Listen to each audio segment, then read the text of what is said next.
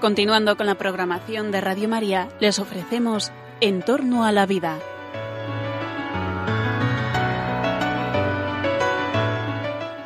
Es un espacio dirigido por José Carlos Avellán y Jesús San Román.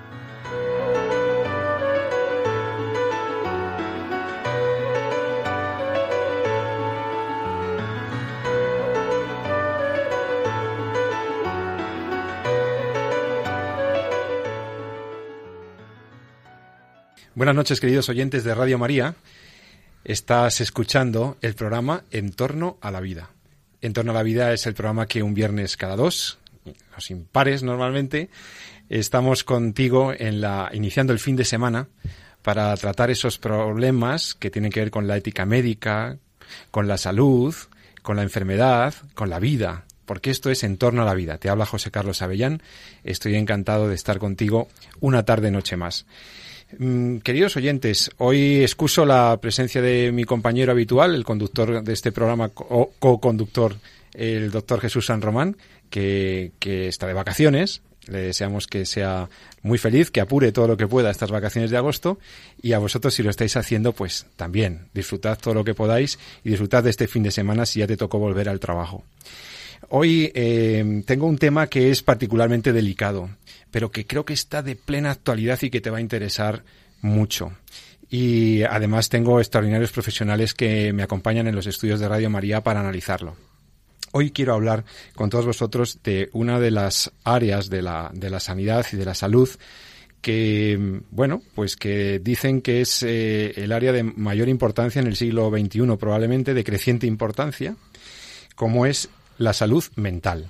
Sí, sí, la salud de nuestra mente, nuestro equilibrio mental, que yo siempre he considerado que es un gran don de Dios, tener una salud mental, tener un cierto equilibrio, ser capaz de recomponernos y de rehacernos de los golpes de la vida, saber, saber vivir con positividad y al mismo tiempo, eh, cuando tenemos cerca la enfermedad mental, pues también seguir adelante, pues es un gran, es un gran don de la, de la providencia, sin duda la enfermedad o las enfermedades del siglo XXI, muchas de ellas tienen que ver con la salud mental o con la pérdida de la salud mental.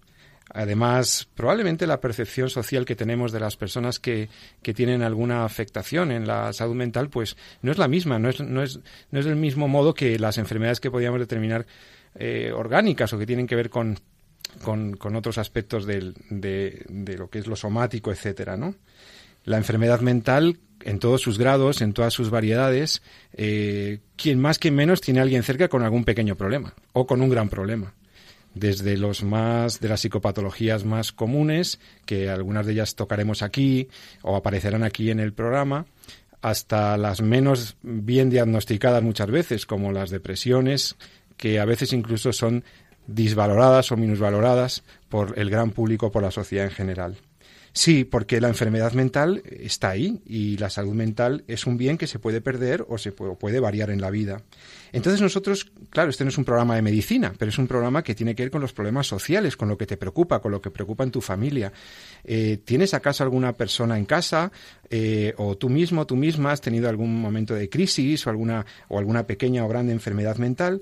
Nosotros vamos a hablar aquí de los problemas éticos, de los problemas sociales asociados a la enfermedad mental pues eh, que tienen que ver pues con que muchas veces la enfermedad mental pues lo primero que suele afectar es a, la capacidad de las personas pues para, para tomar decisiones para regir su vida incluso en las cosas más cotidianas no y incluso antes de que pueda surgir la necesidad de la incapacitación o de, o de revisar esa, esa capacidad de la persona, incluso legalmente, incluso antes, pues se suscitan muchas, muchas cosas en la vida cotidiana, ¿no?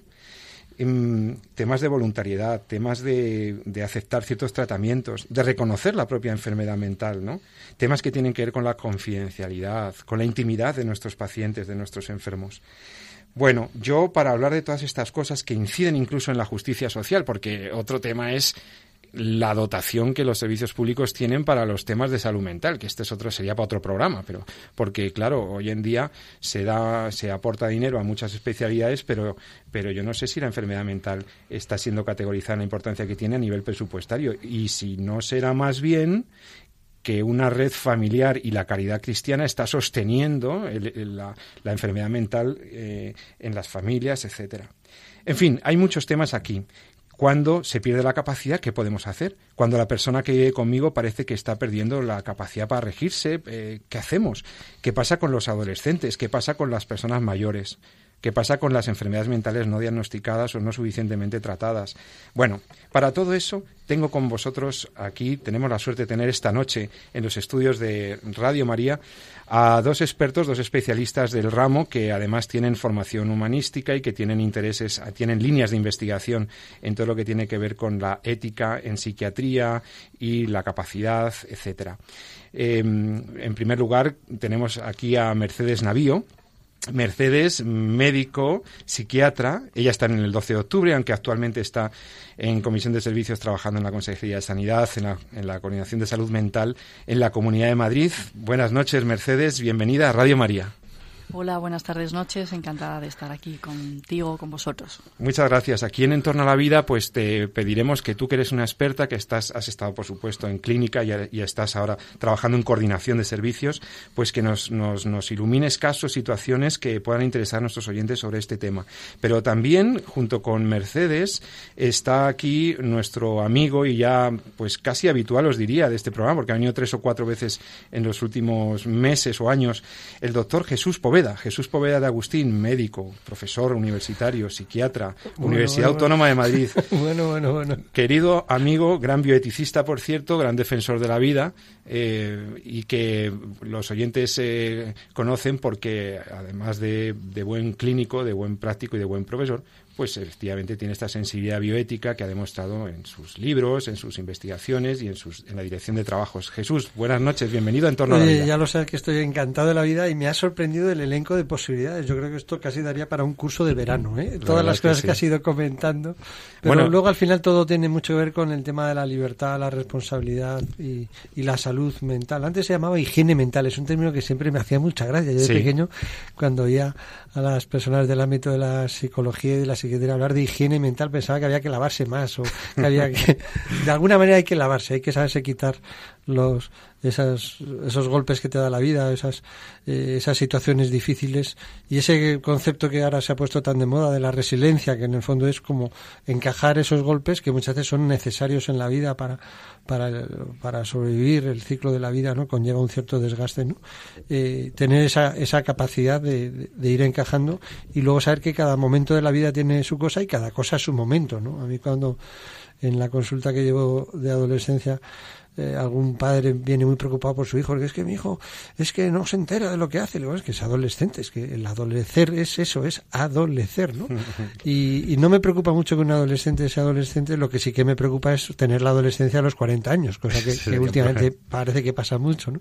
Entonces como que cada, cada momento de la vida tiene su cosa, cada cosa tiene su momento, y en el fondo de lo que estamos hablando es de algo tan importante como el uso de la libertad, el respeto a la vida, el respeto a la vida propia, no ponerla en juego innecesariamente y el respeto a la vida de los demás con su libertad, que es que es el gran tema del, ser humano.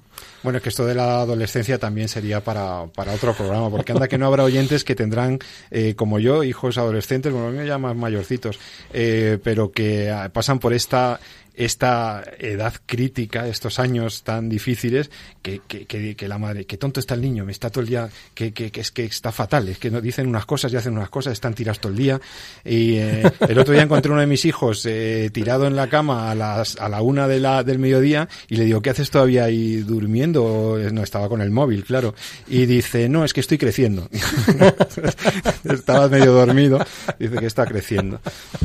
Y realmente lo de la adolescencia es una enfermedad mental, es una enfermedad temporal de que, por la que pasamos todos, ¿no es así, doctores? No, tanto, no tanto enfermedad como momento de la vida que es importante. ¿eh? Pero me ha hecho gracia este símil que has puesto de estar durmiendo con estar creciendo. Por ejemplo, el sueño, durante muchos años se ha pensado que era una cosa más bien pasiva y cada vez se le da más importancia al sueño porque es algo tremendamente activo. O sea, el sueño sirve para todo lo tema todos los temas relacionados con memoria, memoria lejana, memoria próxima, es fundamental para la memoria del sueño y luego también es necesario para la regulación emocional. O sea, si tú una persona quieres sacarle de sus casillas, que es como se llama vulgarmente cuando alguien entra en disforia y de pronto ves a quien no tiene que besar y grita a quien no tiene que gritar y golpea a quien no tiene que golpear, eh, lo puedes conseguir muy fácilmente a base de no eh, dejarle dormir, ¿no? Entonces, la adolescencia también requiere un tiempo de, de como de pasividad, de que se aclare, ¿no? A mí me gusta mucho decir que el, que el periodo de la adolescencia es un periodo de aclarado, ¿no? Y cuando se pone el símil de la lavadora, pues se entiende muy bien, porque el aclarado es un momento en el cual si paras la lavadora, la ropa está húmeda, mojada, sigue sucia, es un desastre. Hay que seguir el proceso de aclarado hasta el final, el de finalización con secado, ¿no?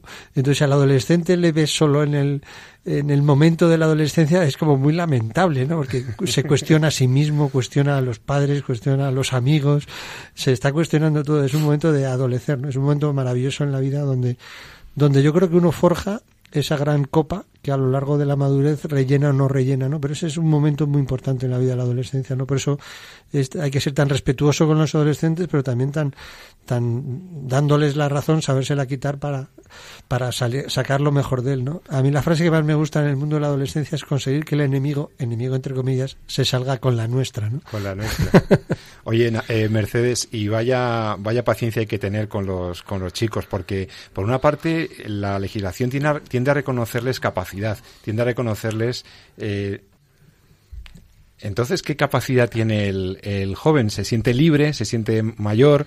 Eh, incluso la legislación le reconoce capacidad ese menor maduro, pero ahí se pueden plantear problemas, ¿no? Me quiero hacer un tatuaje o quiero hacerme una operación o tal. ¿Qué os encontráis, Mercedes? Bueno, en lo que tiene que ver con la adolescencia estoy totalmente de acuerdo con lo que se ha planteado previamente, pero antes de contestarte, si me permites el inciso, sí que me gustaría resaltar el hecho de que adolecer no es estar enfermo. Claro. Y que esa diferencia que puede resultar eh, obvia es eh, importante ratificarla, porque estar enfermo eh, es una condición no baladí que requiere una serie de intervenciones especiales y, que no podemos confundir con eh, otros eh, estados no patológicos que son transitorios como es el de la adolescencia que antes mencionábamos. Y también por la relación que ello tiene con un fenómeno creciente en nuestra sociedad que es el de la medicalización y la psicologización de los problemas de la vida cotidiana.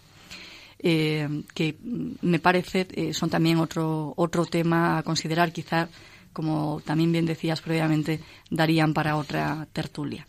En lo que tiene que ver con lo que planteas acerca de los niveles de capacidad y madurez y de cómo a veces es difícil poner el límite eh, a partir de una edad, como también mencionabais previamente, creo que es importante tener en cuenta el hecho de que aunque a veces resulte frustrante, eh, la legislación tiene que poner un límite jurídico que luego ha de matizarse en función de circunstancias concretas, eh, como pueden ser las descritas previamente. Es decir, eh, es verdad que hay menores de edad que tienen una madurez superior a la esperable por su edad y ha de reconocérsele eh, también legalmente y en virtud de ello ha de respetarse la autonomía para tomar una decisión dada en algún caso concreto.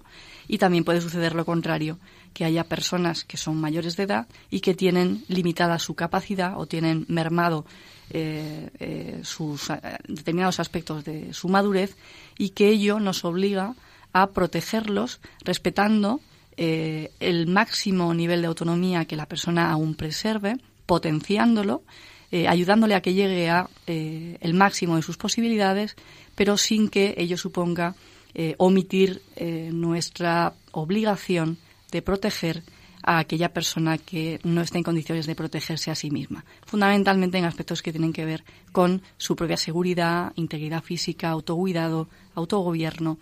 es un equilibrio complejo, pero es un equilibrio al que hay que tender y que es, es obligado. Eh, casi siempre las posturas suelen eh, establecerse en términos dicotómicos, blanco-negro. Eh, algunas personas son muy tendentes a ser lo que llamamos autonomistas y, bueno, interpretan el valor autonomía de una manera absoluta. mientras que otros, por el contrario, plantean el valor seguridad o los aspectos de protección de manera también absoluta.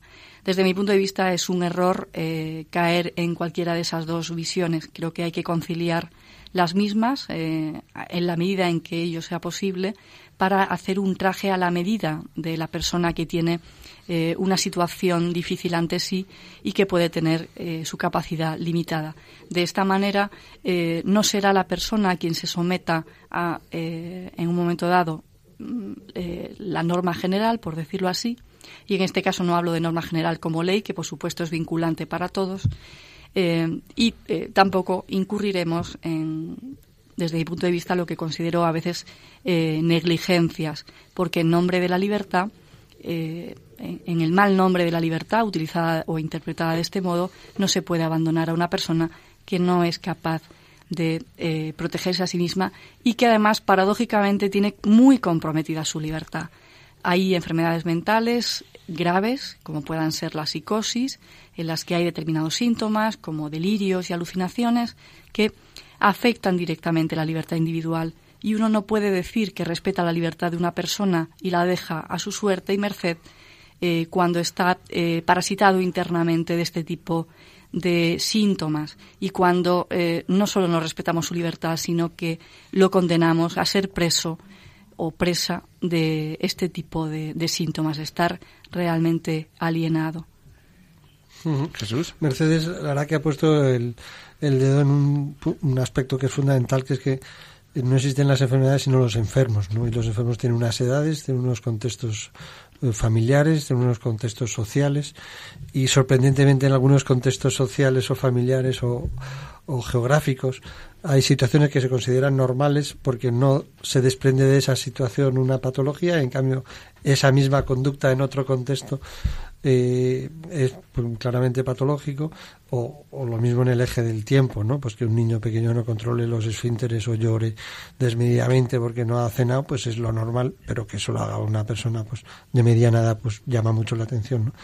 Entonces yo creo que es muy importante volver a ese aspecto que ha señalado Mercedes, que es no existen las enfermedades sino los enfermos, los pacientes, ¿no? La palabra padecer, paciente y enfermo a mí me gusta porque tiene un aspecto como que te da a entender la persona enfermo es infirme, quiere decir que no tiene firmeza, o sea que está como con una especie de, de, de, crisis de identidad, ¿no? O sea, no es no estoy firme, no sé bien cómo estoy yo, ¿no?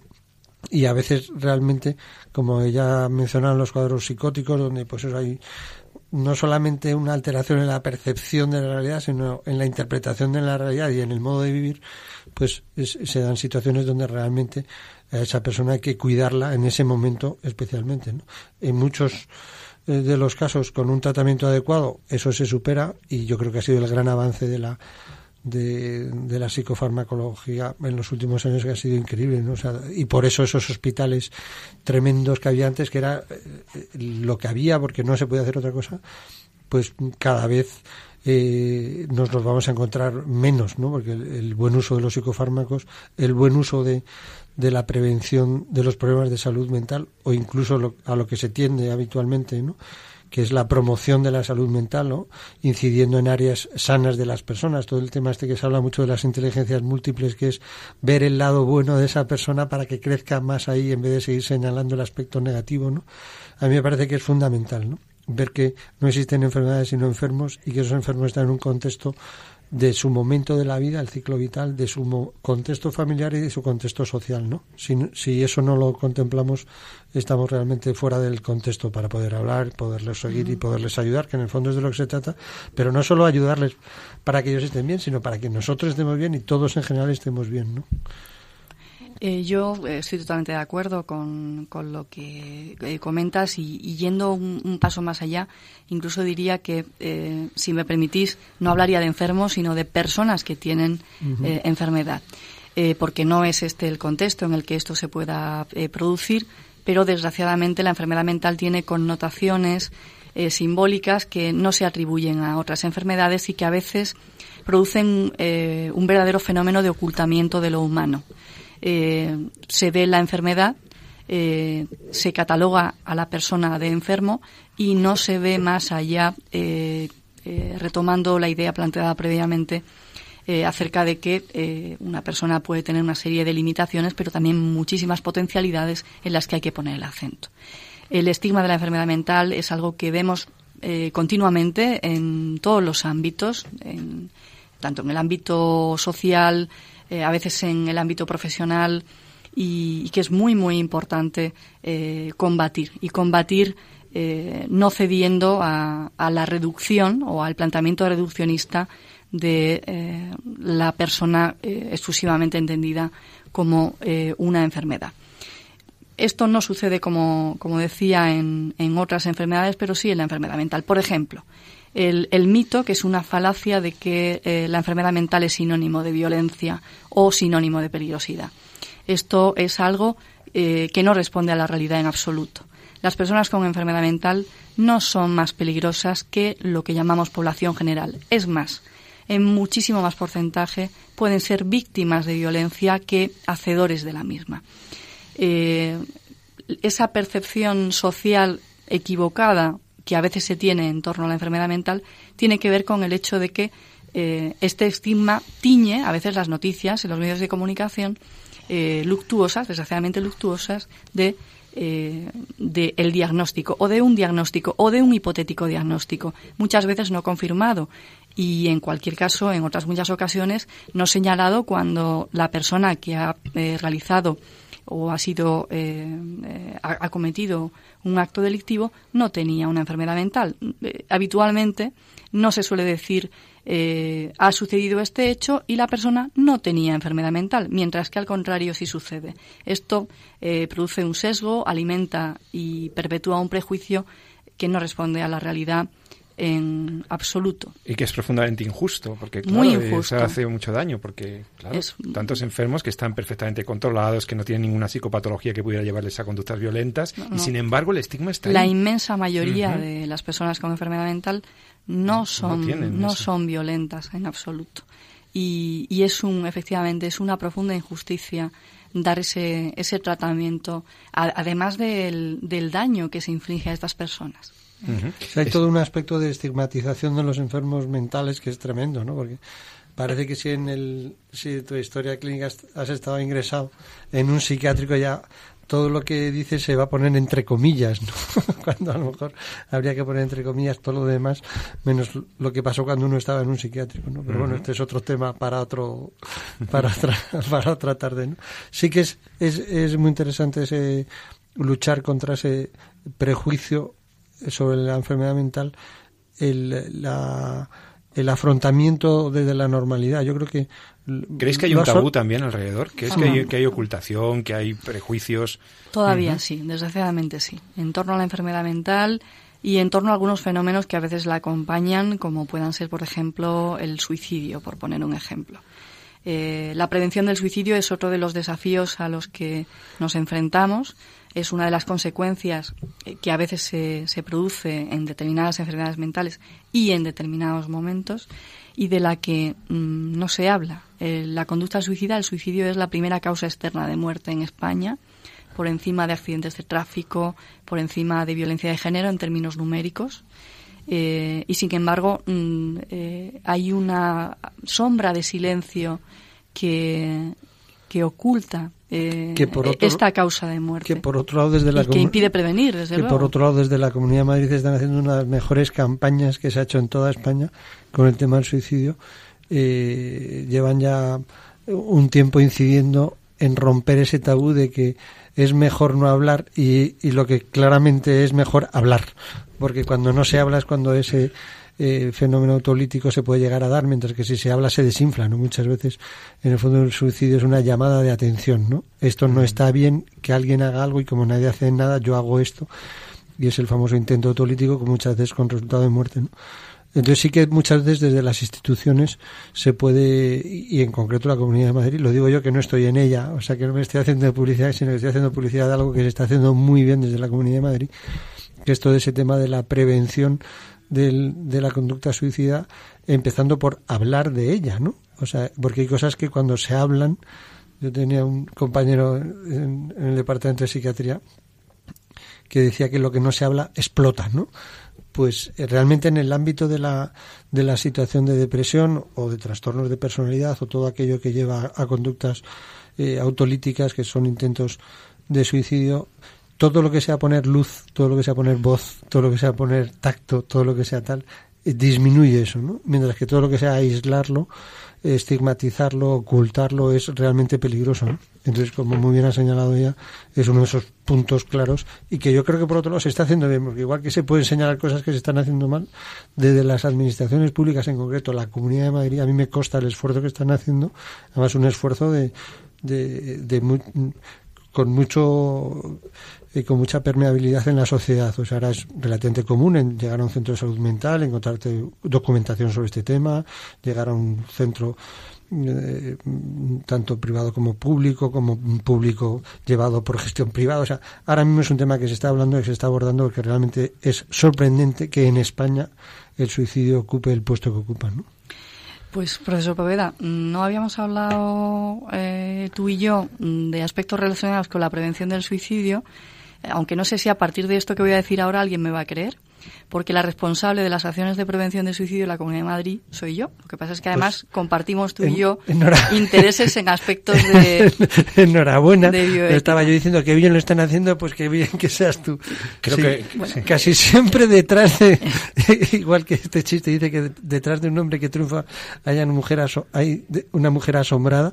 En este caso se, se, se verifica, o sea, pero al revés, ¿no? Ha habido una gestión que que me ha parecido acertadísima desde la Comunidad de Madrid, que ha sido poner luz y poner eh, prevención y poner folletos y poner carteles. Y vamos a, abordar este tema eh, como se como se abordan los temas desde la ciencia que es que es objetivando no cantidad cualidad dónde cómo quién no y vamos a ver qué se puede hacer no entonces pues me encanta saber que eres la madre de la criatura. Enhorabuena pues eh, a mí me gusta muchísimo que este mensaje eh, también eh, tenga, en este caso, luz y voz, porque es la gran muerte silenciada y, nada como, como la radio para poder ser portavoz de, de la necesidad absoluta de seguir luchando por la prevención del suicidio, esa muerte que dicen que no existe, pero que para prevenirla es fundamental, fundamental visibilizarla a través de todos, porque además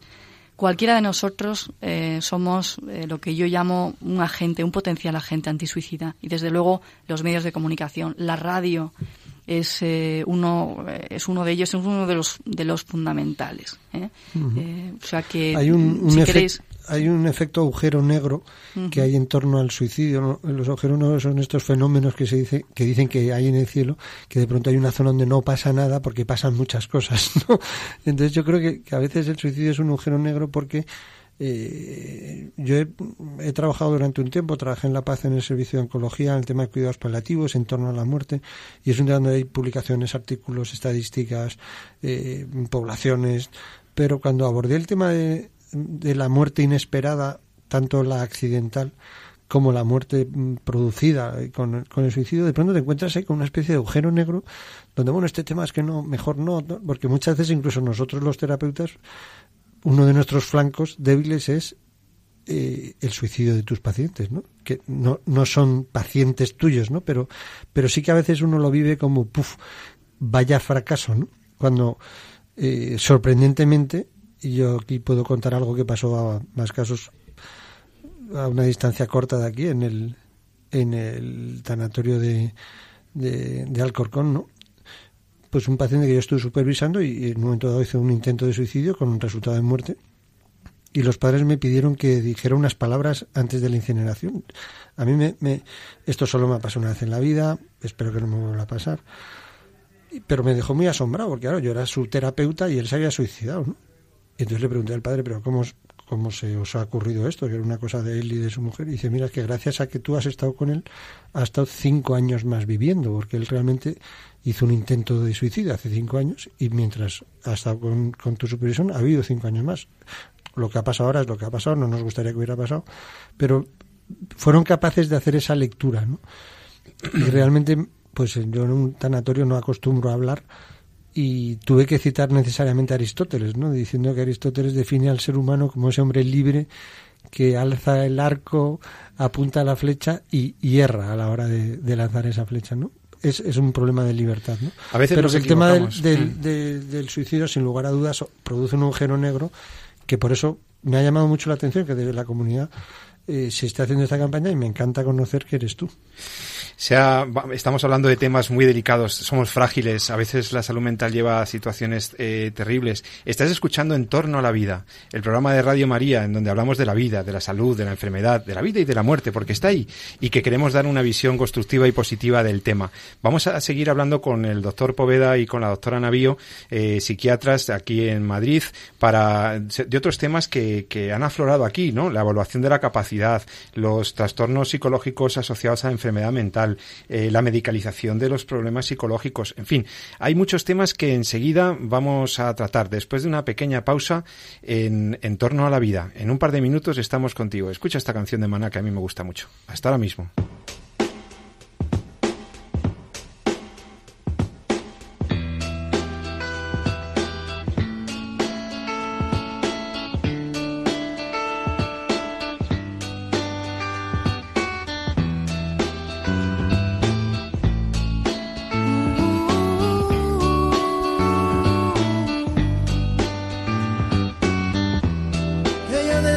this one.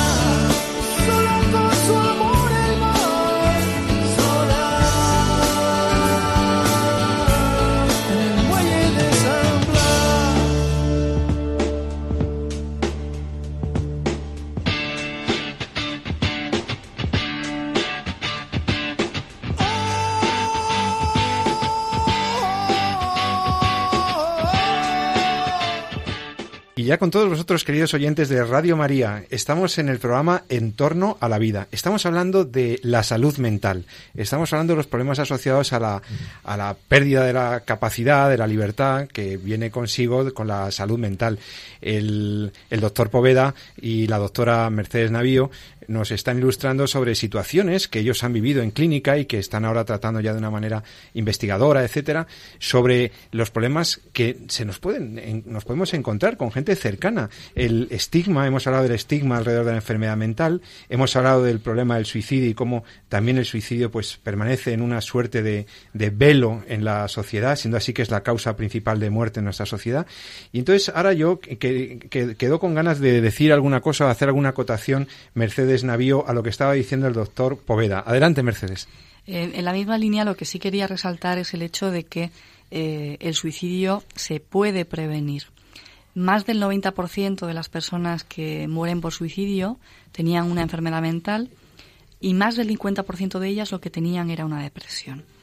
Una depresión. Una depresión. La depresión se puede tratar y se puede curar y el suicidio se puede prevenir. No quería dejar de lanzar este mensaje optimista de esperanza, en el que a la vez que eh, recalco eh, la necesidad de eh, hacer visible el fenómeno para prevenirlo, afirmar que este se puede evitar en la inmensa mayoría de los casos. Y que de hecho, a pesar de que el suicidio es la primera causa externa de muerte en España, España está muy por debajo de la media internacional en conducta suicida. Entre otras cosas, porque el mejor factor protector contra el suicidio es la red sociofamiliar efectiva y eh, España es muy rica en esa red y es algo que demostramos continuamente en todos los ámbitos, familiar, profesional, eh, por supuesto en el sanitario y fuera de él, policía, bomberos, profesores eh, todos somos actores eh, potenciales contra el suicidio, de hecho, de facto. Solo tenemos que intensificar eh, esa estrategia que espontáneamente, en, en, lo que yo llamo en ocasiones el altruismo del desconocido, planteamos de manera, como digo, espontánea y sistematizarla. Y en eso es en lo que estamos en la Comunidad de Madrid y puedo decir que con resultados satisfactorios y aunque insisto, en ningún caso podemos ser triunfalistas porque mientras un solo suicidio evitable se produzca, no habremos terminado de eh, cumplir con nuestro cometido. Doctor Jesús Poveda. Una cosa que, que yo he visto en muchas de esas publicaciones que se han hecho desde la Comunidad de Madrid, folletos, trípticos, carteles, es un, término que se, se, usa ahora mucho que se llama escucha activa, ¿no? Que es escucha activa. Entonces la escucha activa es enterarte de lo que te están diciendo. O sea, no escuchar lo que quieres escuchar o no escuchar lo que no quieres escuchar, sino escuchar lo que te están diciendo. Entonces, muchas veces hay un, una, una conversación donde de alguna manera una, una, una, persona está diciendo de una o de otra manera su mala eh, situación, su, su incapacidad de resolver algo y, y normalmente no hacemos escucha activa, ¿no? Entonces, porque hacemos eh, escucha como desde el prejuicio, ¿no? Eh, yo esto lo tuve que aprender porque el, ejercicio activo de la medicina te, la verdad que es un sitio donde aprendes continuamente. Atendía a un señor que tiene una depresión grave, importante, de estas que, te das cuenta que con ideas autolíticas, un día llegó a la consulta con una cazadora negra de cuero muy bonita y a mí me gustan mucho las motos. Y le dije, hombre, una cazadora de motero. Y él me miró y me dijo, no, no, doctor, no es de motero, es de carbonero. Entonces yo le dije, bueno, este hombre se me va, o sea, se me va porque pienso que es de carbonero. Pero lo, lo cierto es que él estaba mejor. Y entonces yo le dije, no, no, es de Motero. Y él me dijo, doctor, que es de Carbonero. Entonces dije, bueno, aquí está pasando algo, voy a escucharle activamente porque él me está hablando de algo de Carbonero. Entonces abrió la cazadora y me enseñó la etiqueta que era Carbonero el Mayor. Entonces Carbonero el Mayor es un pueblo de Segovia mm. famoso por sus cazadoras de cuero. Entonces la escucha activa es no escuchar lo que tú crees que te van a decir, sino escuchar lo que realmente te está diciendo el paciente. ¿no? En este caso era un paciente depresivo que estaba saliendo de la depresión, pero tantas veces estamos escuchando a un paciente de no me encuentro bien, no me encuentro nada bien, no tiene sentido que yo me levante, no tiene... Y estamos diciendo, ah, no digas tonterías, no digas tonterías. No, está diciendo una tontería, a lo mejor está diciendo quizás lo más importante que puede decir, otra cosa es que tú no quieras escucharlo, ¿no? Entonces la escucha activa es tremendamente importante, ¿no? Y de ahí un poco el convertirse en agentes activos frente al, a la conducta suicida, ¿no? no quedarse a un lado. Yo creo que esa, esa idea es bien interesante. Tenemos mucho, mucha incidencia de la, de la depresión, ¿verdad? Está la cosa... Bueno, el, el tema de la incidencia de la depresión eh, al margen de que, de que es verdad que los porcentajes eh, de la misma, y hablamos de depresión mayor, eh, son, son constantes. Uno de los problemas a los que nos enfrentamos es a, qué llamamos depresión, porque muchas veces llamamos depresión a muchas cosas que, que, no lo son. ¿no? Se ha vulgarizado el, el, término y en ocasiones lo, lo, lo utilizamos pues eh, de una manera más o menos frívola, ¿no? Pues estoy depre o tengo un mal día y, por supuesto, sin que con esto quiera banalizar el sufrimiento puntual eh, que la vida puede, puede traernos y que, por supuesto, hay que abordar, no podemos confundirlo con una depresión mayor, como, la que hablaba el profesor Poveda, eh, en la que, bueno, pues no hablamos de los porcentajes que en muchas ocasiones se dan cuando se hacen cajones desastre, los que entran eh, bueno, pues muchísimos malestares eh, distintos al de la depresión. Sí que es cierto que, eh, bueno, pues estamos en una situación saliendo de una situación compleja en la que pues los factores estresores sobre todo derivados de una mayor presión laboral en determinados ámbitos o de algunos de algunos otros problemas son superiores en este momento a lo, a lo que han podido ser en, en otros momentos de, de mayor bonanza. Eh, y en cualquier caso, y al hilo de esto, es muy importante lo que antes decía el profesor Poveda, ¿no? El eh, potenciar la resiliencia, las fortalezas internas de las personas, más que el fijarnos en eh, cuáles son los déficits que todos tenemos en algún, en algún aspecto, ¿no? Todos tenemos nuestras fragilidades y, y nuestras fortalezas y hemos de incidir en el refuerzo de las fortalezas. Sí, a mí una idea que me gusta mucho es todo el tema de la promoción de la salud, ¿no? Porque creo que es un ámbito de, de, ir por delante, ¿no? De todas estas cuestiones.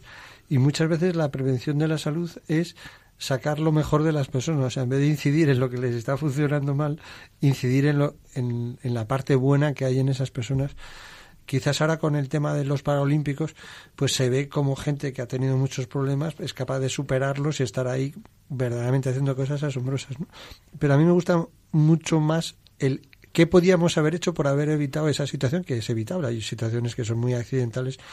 Ya me dirás tú, las personas del terremoto de Italia, lo que podían prevenir, ¿no? que no fueran ingenieros o arquitectos, que a lo mejor tienen su responsabilidad, pero por regla general hay cosas que no dependen de ti, pero sí que hay muchas cosas que dependen de ti, ¿no? Y, y todo lo que sea promocionar, por ejemplo, todo este tema de, eh, ahora mm, es muy frecuente durante el verano más y tal, el tema del cuidado de la hidratación, una cosa pues de sentido común, ¿no?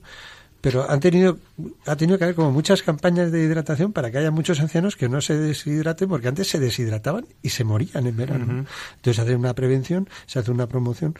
Y lo mismo con temas de salud mental. A mí me parece que hay que potenciar mucho, además de todas esas redes sociales que gracias a, a Dios existen en España por la familia, los amigos, el, eh, la gente con la que uno pues puede hacer deporte, la gente del coro, todas esas redes sociales tan, tan interesantes el también el autocuidado, pero desde, un sentido constructivo, desde un sentido de, por así decirlo, como de afinar el instrumento, ¿no? Hay gente que, que entiende mal el tema del autocuidado, ¿no? Y yo creo que es muy importante también un tema de autocuidado para la prevención de, de problemas de salud mental, ¿no? O sea, tenemos que dar, ser conscientes de, de que hay un punto de fragilidad y luego dejarnos eh, criticar, o sea, escuchar. La, la, idea esta de la, de la escucha activa que hemos comentado antes me parece muy interesante porque el, peor paciente es el que no se da cuenta y el que no se quiere dar cuenta. Eso sí que es francamente complicado.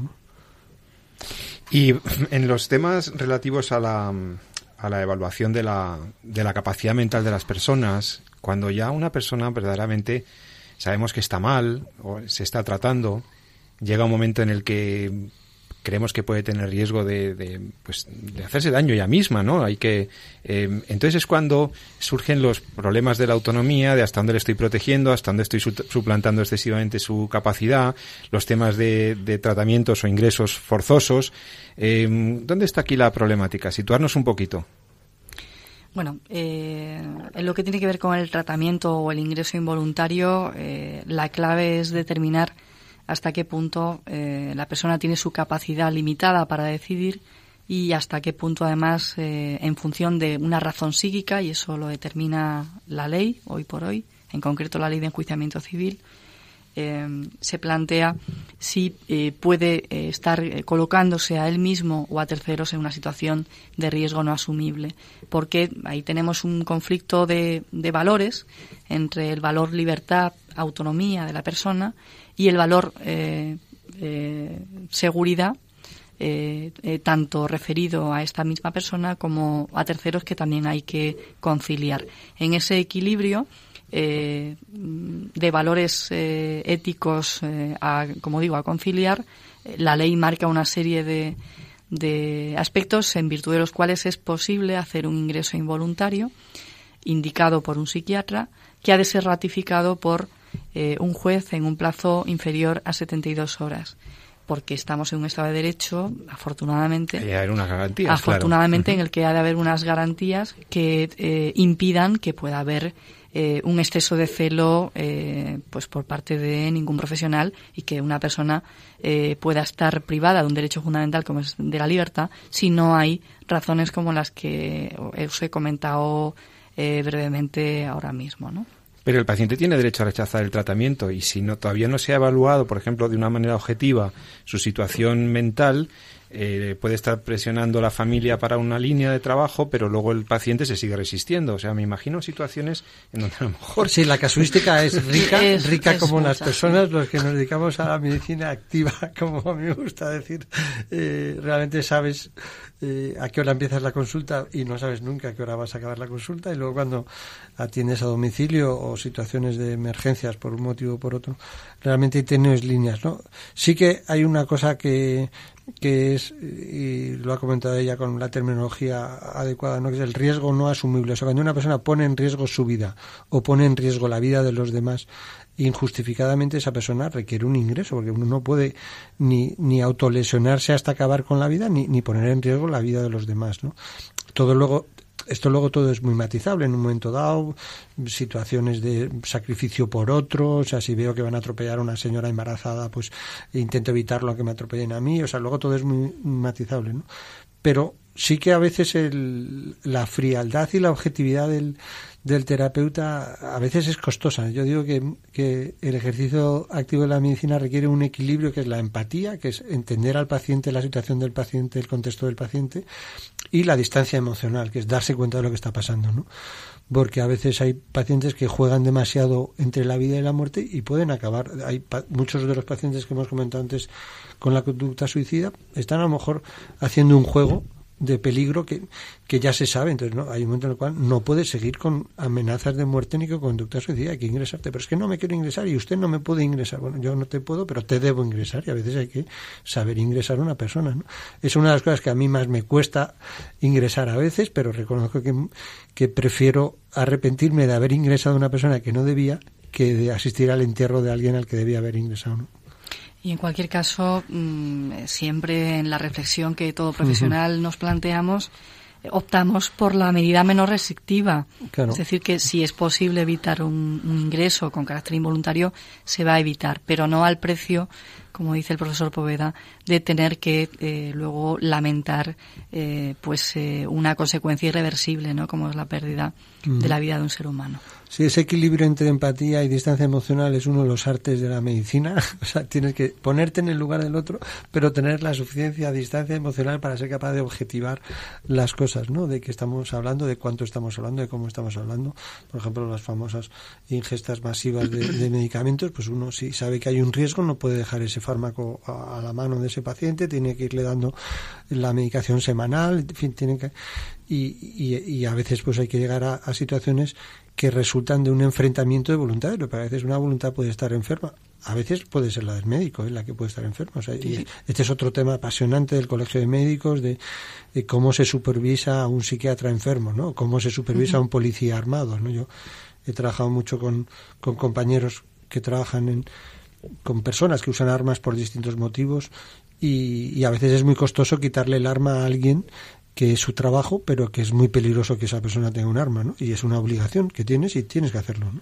Mercedes. Sí, eh, de todas formas, eh, quería también eh, poner el foco en el que ese enfrentamiento de voluntades es algo en general excepcional. En la mayoría de las ocasiones, cuando la persona, incluso estando en una situación de, de percepción de la realidad muy alterada, puede sentir el interés genuino que el profesional siente por, por ella o, por él, por su malestar, por su sufrimiento, incluso aun cuando no haya conciencia de enfermedad, de, eh, delirios, alucinaciones o eh, eh, deseos de morir patológicos, incluso en esa circunstancia, la inmensa mayoría de las personas sí que atienden al interés genuino del profesional, a su escucha empática, eh, y a su eh, auténtica preocupación por eh, el malestar que esa persona está experimentando.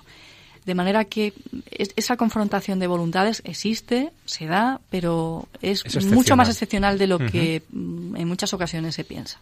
Bueno, ahí la, la, magia de la medicina, el arte, yo creo, arte, magia, y ahí tenemos unos ribetes, ¿no? los chamanes y tal. Pero sí que a veces al paciente hay que decirle, fíate de mí. Claro, esto es fundamental. Pero de tal manera que él se fíe de ti, ¿no? Después de situaciones que a veces han sido muy complicadas previamente. Y, a veces también tú como terapeuta te tienes que fiar del paciente, pero tienes que ser prudente, ¿no? Por eso es tan, es tan importante la experiencia, ¿no? Bueno, estamos en los últimos minutos del programa. Os doy un último minuto a cada uno para que hemos hablado de cosas muy interesantes. Eh, estigma, resiliencia, prevención, autonomía, eh, ética médica. Han salido cosas muy interesantes que darían para, para que hagamos algún otro programa sobre esto. Pero, ¿qué mensaje daríais entonces a las personas? Nos damos cuenta de la fragilidad que tenemos, somos frágiles, la salud mental pues forma parte de un, es un bien eh, cada vez más escaso, me atrevería a decir, pero desde luego es un bien que hay que cuidar, ¿no? Que hay que tener esa higiene mental de la que hablaba al inicio del programa el doctor Poveda pero, ¿qué mensaje final dejaríais a las personas que, que, bueno, que están pasándolo mal o que tienen alguien cerca que, que acaso pueda tener una depresión o que esté pasándolo mal o una persona anciana que esté ya perdiendo algunas facultades? ¿Qué mensaje final daríais sobre la salud mental y su cuidado? Mercedes. Bueno, eh, a mí me gustaría eh, lanzar muy brevemente o reiterar eh, muy brevemente el mensaje de esperanza que, que previamente compartía con vosotros en relación con el tratamiento de la enfermedad mental y con la prevención de consecuencias eh, de la misma, eh, a veces luctuosas, y en concreto de la conducta suicida, querría decir que eh, tenemos medios para evitarlo, para aliviar el sufrimiento y en muchísimos casos para, para curar. Esa sería la, la primera de, de las conclusiones que querría compartir con vosotros. Y la segunda tiene directamente que ver con, la, con el estigma de la enfermedad mental, con la importancia de no reducir a ningún ser humano a una condición, eh, a ninguna, pero en este caso a, la condición patológica de la enfermedad mental, porque el ser humano es mucho más eh, complejo, mucho más poliédrico, mucho más rico que en ningún atributo que en un momento dado eh, le pueda eh, eh, bueno, pues afectar, ¿no? Y creo que eso es, es fundamental. hemos de dejar prejuicios al margen, saber que cualquiera de nosotros puede enfermar en cualquier momento y que las personas con enfermedad mental son fundamentalmente y potencialmente víctimas mucho, mucho antes y con mucha más frecuencia que verdugos y que requieren de nuestro cuidado respetuoso porque no, no podemos obviar eh, la necesidad de protección, pero tampoco podemos eh, suplantarlos. Hemos de promocionar el máximo grado de autonomía eh, y las mayores capacidades, el mayor desarrollo de capacidades que cada persona tenga. Yo lo único que hacer es subrayar un poco lo que ha dicho Mercedes en, en el sentido de que mi consejo es sé el mejor tú, o sea, saca lo mejor de ti que lo peor lo saca cualquiera. Entonces, para sacar lo mejor de nosotros tenemos como dicen los clásicos, de conocernos a nosotros mismos, no tomarnos muy en serio. Hmm. O sea, a mí me gusta mucho el noxete ipsum de conócete a ti mismo, pero lo le pondría un subtítulo que es y luego pártete de la risa. El humor es un antídoto contra la locura. El humor es hacer quiebros a la razón y la locura es cuando la razón te hace quiebros, ¿no? Todos los chistes son un quiebro a la razón. Pues entro en una cafetería, me pone un café corto y dice, le recibo cambio, ¿no? ese es el típico chiste, es hacer un quiebro a la razón. Y luego la red social. A mí me parece que es muy importante los amigos, la familia, las personas con las que ejercemos el, ejercitamos el deporte, las personas con las que compartimos eh, la vida de religiosidad, tener una red social. Yo creo que cuando sacamos el mejor mm, yo no el mejor lo mejor de, de, nosotros y tenemos una importante red social una buena red social eh, la higiene, como decíamos antes, mental, la salud mental en general está en, en vías de, de, promoción, que es de lo que se trata. Y luego, si hay que tratarlo, pues tener esa, esa cosa que cuesta tanto, que es aceptar la realidad, que a veces es tan dura como que necesito tomar una medicación o necesito pasar una temporada eh, ingresado en un hospital y, y, que si hay personas que, que conocen esto, pues qué bien, ¿no? Porque qué tontería es a veces dejarse tratar de un, de un cáncer y temer un antidepresivo, un antipsicótico. Yo es una prueba que hago casi siempre en la universidad, preguntar a los enfermos si prefieren un cáncer o una enfermedad mental y sorprendentemente prefieren un cáncer. Claro, claro, Bueno, y ponernos en manos de los especialistas con confianza. es, muy importante lo que habéis hablado de, de confiar en nuestros médicos, ¿no? Y si hay que recurrir al psicólogo, recurrir al psiquiatra, pues no pasa nada. Antes iba mucho más a los curas, bueno, ahora se va más a los psicólogos y a los psiquiatras. ¿Qué le vamos cada uno a hacer? tiene su tarea. Cada uno tiene, su, tarea, son tareas diferenciadas. Es muy importante diferenciar esto. Pero en todo caso, pues con médicos como vosotros, doctor Poveda, profesor de la Autónoma, doctora Mercedes Navío, eh, eh, trabajando en la Comunidad de Madrid, médico en el 12 de octubre, eh, con doctores como vosotros y con psiquiatras como vosotros, pues yo sí me quedo muy tranquilo. Yo iría a vuestras consultas ah, y, y, desde luego que, que, es, que es una tranquilidad muy grande la que tenemos los oyentes de, de, la radio, que esta noche de viernes pues ya ha llegado a su final este programa. Os agradezco mucho a los dos vuestra presencia en Entorno a la Vida. Gracias, profesores. Y a todos vosotros pues os recuerdo la necesidad de lo que han dicho los profesores. Cuidemos nuestra salud mental, cuidemos nuestra higiene mental, potenciemos la positividad, el optimismo, las inteligencias múltiples, lo positivo de la vida. Y como os digo siempre, antes del fin de semana, al terminar mi programa, amad la vida y defendedla. Que Dios os bendiga a todos. Nos escuchamos dentro de 14 días. Muchas gracias desde Radio María. Os ha saludado José Carlos Avellán. Hasta pronto. Gracias.